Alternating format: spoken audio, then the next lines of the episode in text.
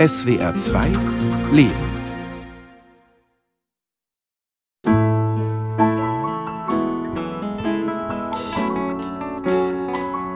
Getroffen, gekränkt.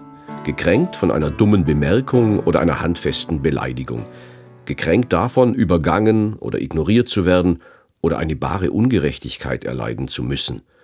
Es geht um Zurückweisung, Ablehnung, Abwertung, gerne auch als Witzchen getarnt. Ich bin Martin Hecht, 57 Jahre alt, mache Radiosendungen für SWR 2 und schreibe Bücher und Artikel und möchte heute über das Thema Kränkungen in unserem Leben nachdenken. Und mit mir auch noch drei andere. Mein Name ist Gerlinde Unverzagt, ich bin 61 Jahre alt und mein Beruf ist Journalistin und Autorin. Mein Name ist Michael Linden und ich arbeite an der Charité und habe mich sehr viel mit Verbitterung, Kränkung und Weisheitstherapie beschäftigt. Ich bin Psychosomatiker und bin 70. Mein Name ist Anne Otto, ich bin 51 Jahre alt, ich bin Diplompsychologin und Journalistin und schreibe über mein Fach Psychologie für verschiedene Zeitschriften und auch Bücher. Gerlinde Unverzagt hat sich schon mit vielen Lebenslagen beschäftigt. Ein Essay von ihr trägt den Titel Rache und Sanftmut und beschreibt die Pole, zwischen denen sich Kränkungsreaktionen bewegen können. Michael Linden interessiert in seiner Arbeit, was geschieht, wenn aus Kränkung Verbitterung wird. Und Anne Otto hat unlängst ein Buch verfasst, Titel Ich bin dann mal bei mir, zwölf Auszeiten für die Seele. Es geht darum, wie Menschen Kränkungen eher erkennen können und sie nicht so sehr an sich heranlassen.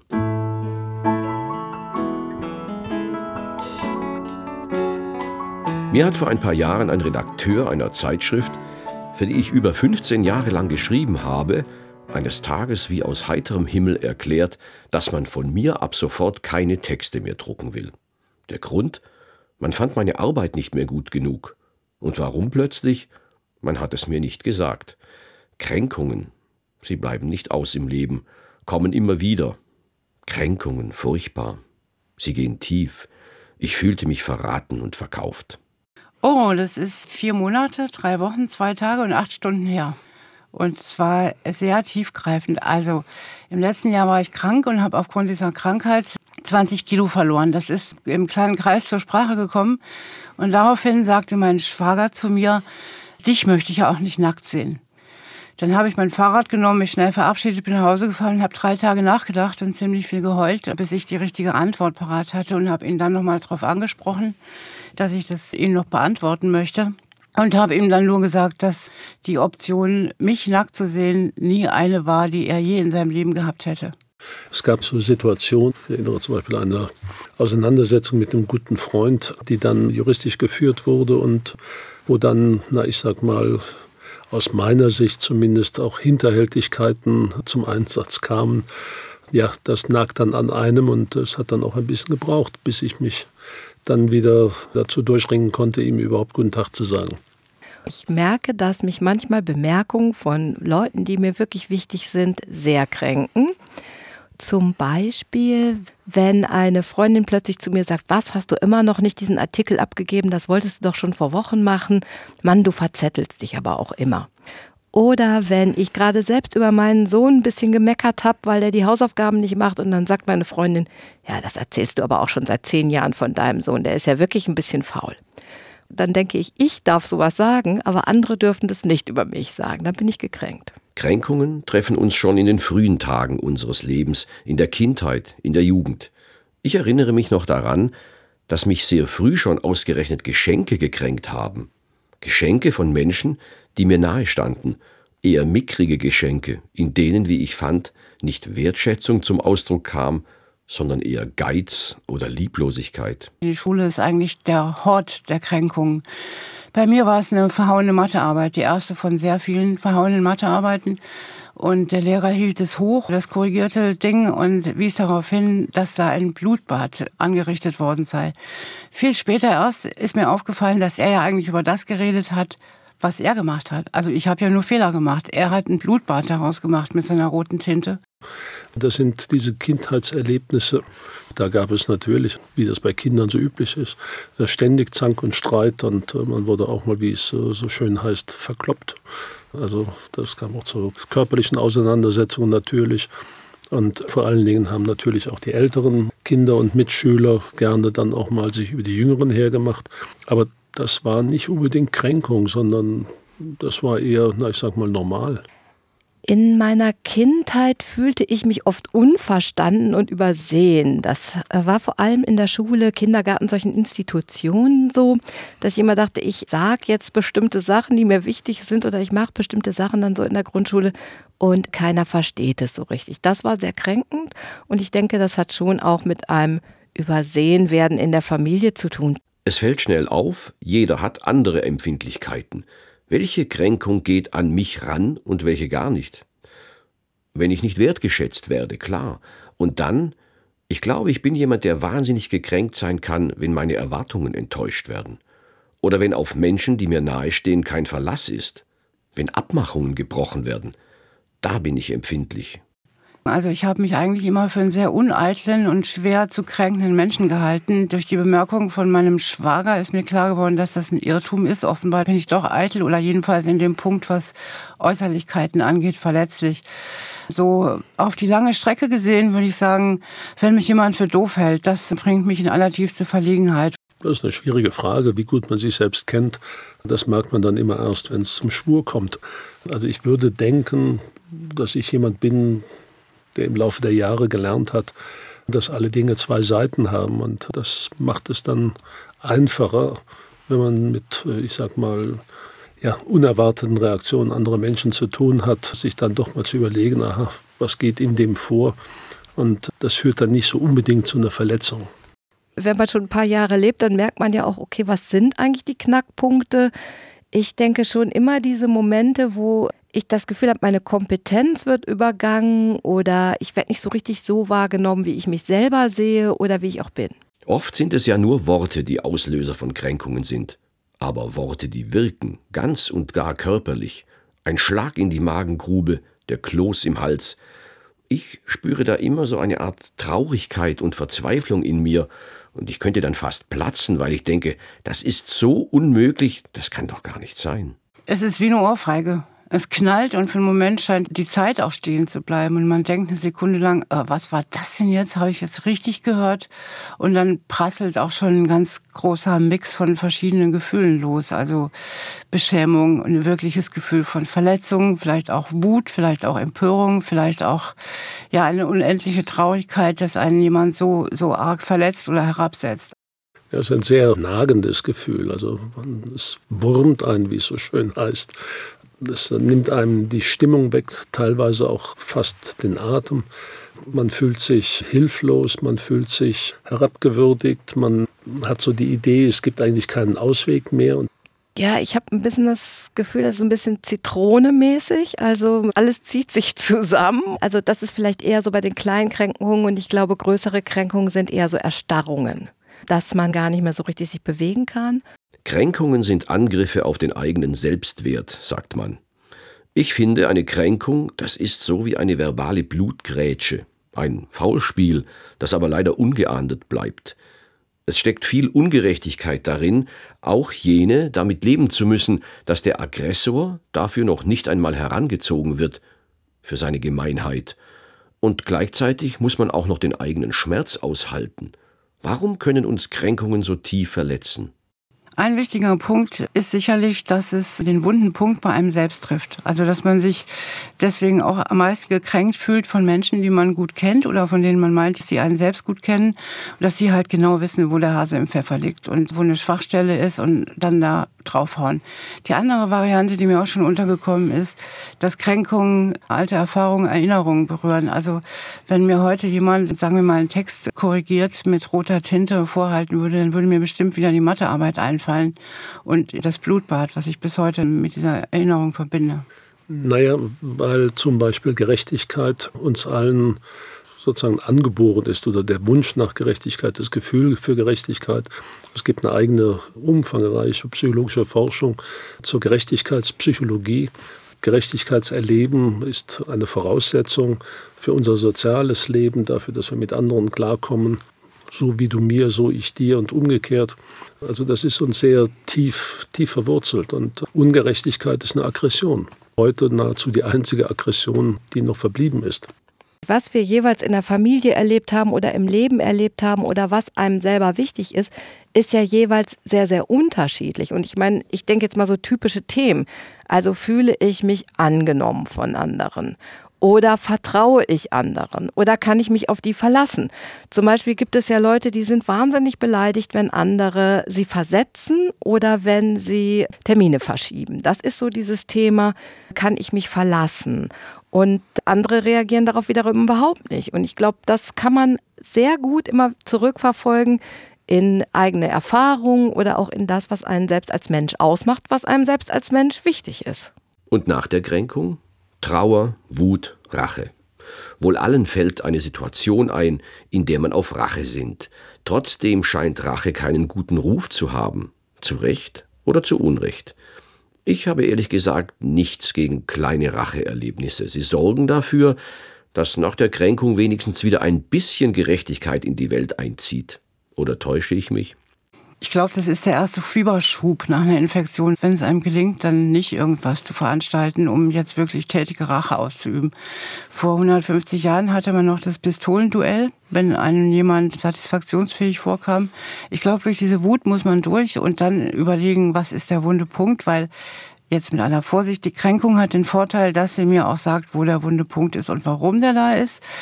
Das andere ist, ich finde, in jedem Fall muss das Ziel Vergebung sein.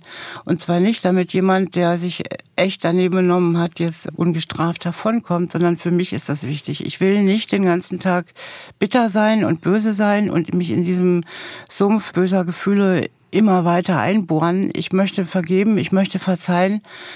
Das ist manchmal richtig schwer, ein hartes Stück Arbeit, aber ich glaube, das ist die einzige Lösung, die es dabei gibt. Und das dauert eben auch eine Weile. Also wie gesagt, schon mal ein bisschen länger als vier Monate und drei Wochen. Rache ist zunächst einmal der Versuch, Gerechtigkeit wiederherzustellen, die man eigentlich nicht wiederherstellen kann. Und Rache stellt Gerechtigkeit her, indem man einfach zurückschlägt. Nicht indem man was aufbaut, nicht indem man was löst, sondern in der Hoffnung, dass der scheinbare Übeltäter auch noch eine abkriegt. Also es ist nichts Aufbauendes, es ist zerstörerisch und von daher hat Rache natürlich aus gutem Grund einen schlechten Ruf. Also ich ganz persönlich bin nicht so ein besonders rachsüchtiger Mensch und habe auch das Gefühl, dass das einfach nichts bringt. Also ich finde es schon absolut gut zu sagen, ey, das war jetzt total daneben, was jemand gesagt hat. Und da auch dem das zurückzumelden oder so. Und trotzdem glaube ich, dass dieses sich komplette Versteigen in diese Rachefantasien, da kann man mal Spaß mit haben, aber da kommt man zu weit weg von sich selbst, glaube ich. Wie geht der gute Umgang mit Kränkungen? Man sagt zu Menschen, die gekränkt sind, sie sollen das alles nicht so sehr an sich heranlassen. Theodor Heuss hat einmal gesagt, wenn er beleidigt wird, würde er die Beleidigung noch nicht mal ignorieren. Und Buddha soll die Fähigkeit gehabt haben, aus den Pfeilen seiner Feinde, die auf ihn niedergingen, Blumen zu machen, bevor sie ihn trafen. Können wir dahin kommen? Und wenn ja, wie? Also das, was Buddha da vorschlägt, ist natürlich echt schon ziemlich was für Fortgeschrittene, oder? Und wirkt auch fast so ganz klein bisschen wie, ja, also schon fast ein bisschen aggressionsgehemmt dann auch wieder. Aber ich finde es trotzdem auch eine ganz gute Idee. Wie kommen wir dahin? Ja, ich glaube, Selbsterkenntnis, genau zu wissen, was ist eigentlich mit mir selber los und ein bisschen mehr zu forschen, was fehlt mir denn eigentlich oder warum lasse ich mich an bestimmten Stellen immer wieder so von anderen kränken oder runterziehen? Und wenn man diese Lücke, glaube ich, mehr spürt, wo man angreifbar ist, also sozusagen, wo können mich denn die Pfeile treffen, wenn ich das mehr weiß und für mich geklärt habe, dann ist es, glaube ich, zumindest so, dass man so ein bisschen abperlen lassen kann. Wie man daraus jetzt noch Blumen macht, das weiß ich nicht genau. Sowohl Buddha wie auch der Bundespräsident kann man wohl als weise Menschen bezeichnen. Und äh, das ist eine Fähigkeit, die haben wir alle, Weisheit. Und Weisheit lehrt einen zum Beispiel, Dinge auch vom Ende her mal zu betrachten. Ich wäre kein Psychotherapeut, wenn ich nicht die Idee hätte, man kann es lernen. Und in der sogenannten Weisheitstherapie schulen wir auch diese Kompetenzen im Umgang mit solchen Erlebnissen. Das eine ist, wer bei Kränkungen darauf wartet, dass es ihm besser geht, weil der Übeltäter sich entschuldigt oder dem was Schlimmes widerfährt, der kann lange warten. Also von daher ist die Verarbeitung von Kränkung eine sehr individuelle Sache, die im eigenen Herzen ablaufen muss. Und hier heißt es dann noch nicht verdrängen dessen, was passiert ist. Ja, es ist übel, was passiert ist. Es wäre schön, es wäre nicht passiert. Das heißt, man muss dann schon anerkennen, auch, dass es übel war. Und dann ist der Punkt, dass man schlicht die Vergangenheit ruhen lässt. Das ist das eigentliche Kunststück und sagt, äh, vorbei ist vorbei. Erinnerung ist übel, Erinnerung schadet, Erinnerung regt nur auf. Die Zukunft ist wichtig. Ich glaube, wichtig ist in der ersten Phase der Wut oder auch nur Empörung oder der wirklichen Verletzung, also da, wo auch Tränen fließen und wo es in einem bohrt, da muss man einfach durch und sich ablenken, irgendwas, Zeit gewinnen, ruhiger werden. Aber wenn man dann von anderen auch noch zu hören bekommt, jetzt stell dich mal nicht so an, und man fühlt sich dann nochmal doppelt unverstanden, weil man sozusagen die zweite Schmach auch noch zugefügt bekommt. Dann muss man sich von den Leuten, die das sagen, auch ein bisschen isolieren. Ich habe auch sehr viele Methoden ausprobiert, also vom Zeit verstreichen lassen bis das Gespräch suchen mit demjenigen, der mich gekränkt hat, bis mir klar werden, dass ja jemand eine Aussage über sich selbst und gar nicht über mich trifft, bis hin zu solchen Sachen wie alles auf ein Blatt Papier schreiben, vielleicht auch mal ein paar mehr Blätter alles aufschreiben, das auf den Teller legen, dann anzünden und sagen, so, jetzt ist weg. Weil darum geht es. Ich will es ja für mich loswerden. Wer zu oft, zu stark gekränkt wird, der läuft Gefahr zu verbittern. Verbitterung ist die verfestigte, Ärzte würden sagen, chronifizierte Art von Kränkung. Ich habe gelesen, in der Psychotherapie gibt es aber auch die Strategie der Entbitterung für alle Verbitterten. Wie aber schützt man sich vor Verbitterung? Also sie entsteht ganz sicherlich, wenn man seine Hausaufgaben in dem Sinn, wie ich das eben gesagt habe, nicht gemacht hat. Also wenn man das nicht ernst nimmt für sich und darüber nachdenkt und das quasi gedanklich durchkaut und durchwalkt und versucht, was man daraus lernen kann und dann am Ende zum Verzeihen kommen kann. Ich glaube, Entbitterung funktioniert auch, indem man aktive Kränkungsprophylaxe betreibt. Das bedeutet, dass man möglichst niemand anderen kränkt. Dazu brauchst du ein bisschen Empathie, um manchmal halt auch zu sehen, wo jemand anderes seine Schwachstellen hat und dass man niemand, wenn es nicht unbedingt sein muss, auf die Füße tritt. Das gehört zum Beispiel zu dieser Prophylaxe dazu und das würde ich auch unter Entbitterung zählen. Wir schulen Patienten, sich einfach mal in die Rolle des anderen hineinzuversetzen. Also die Frage, mein Partner hat mich verlassen, ja, das ist übel, insbesondere wenn er es noch mit dummen Kommentaren garniert hat. Aber dann muss man trotzdem sich überlegen, was ging denn eigentlich in dem vor, dass er das genau so gemacht hat, wie er es gemacht hat. Also Verständnis des Gegenüber ist wichtig, was wir dann auch dem Patienten vermitteln müssen. Jemanden zu verstehen heißt nicht das, was passiert ist, zu akzeptieren. Patienten oder Menschen generell meinen häufig, wenn sie etwas verstehen und wenn sie etwas verzeihen, dann würden sie damit irgendeine Sache schönreden. Dem ist nicht so. Das Zweite ist aber auch, dass man seine eigenen Emotionen sich mal in Ruhe anschaut, auch in der Vielfalt. Also wenn mein Partner mich gekränkt hat, verlassen hat, es ist ja nicht nur Trauer, dass er weg ist. Es ist nicht nur Verlassensein. Es ist auch ganz spannend, da mal zu sehen, was einen mehr wütend macht, dass der Partner weg ist oder dass das Geld weg ist. Dass man also hier auch anfängt, sich selbst, wie man sagt, mal ehrlich zu machen. Das geht.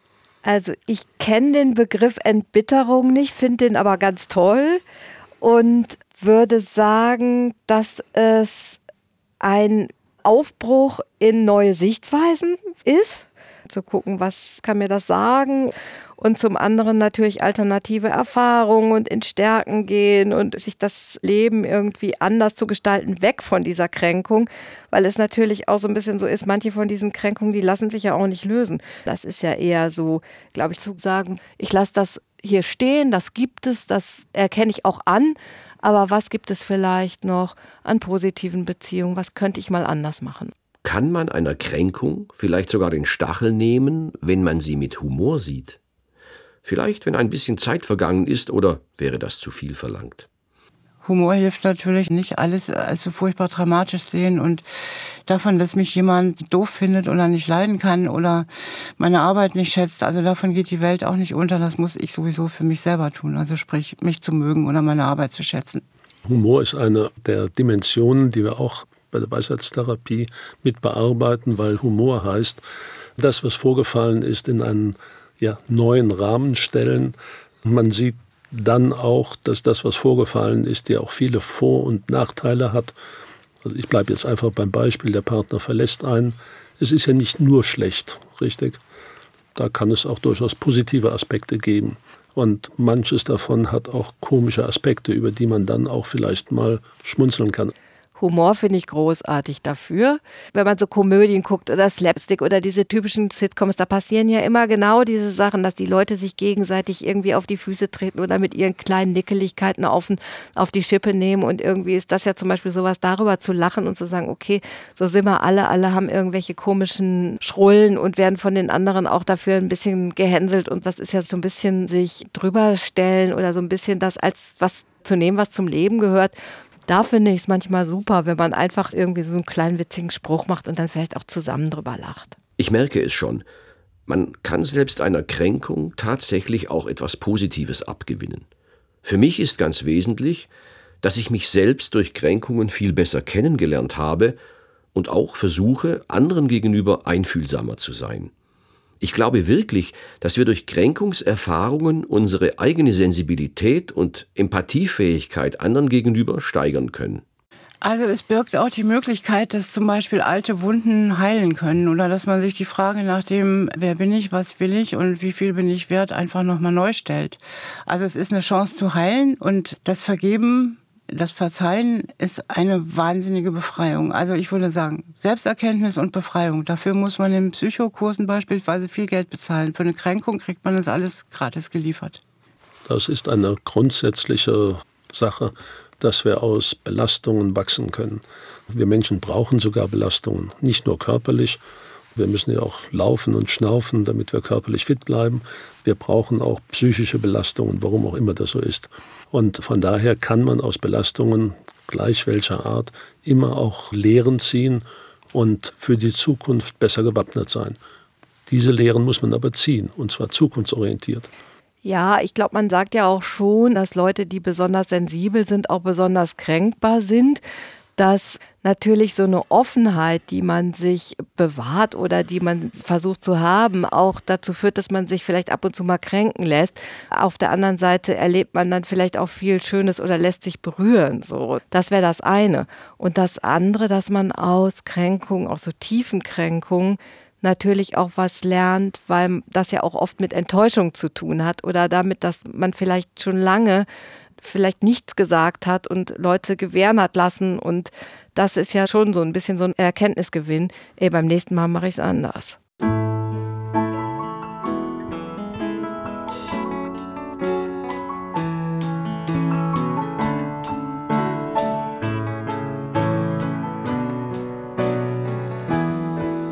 There's an evening haze settling over town, starlight by the edge of the creek.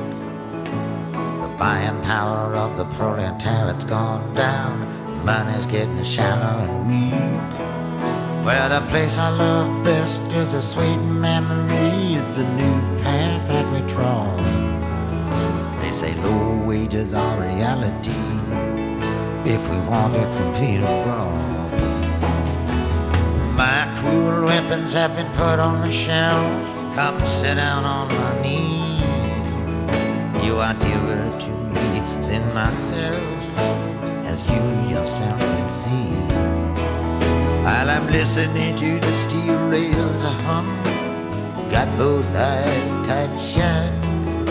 Just sitting here trying to keep the hunger from creeping its way into my gut.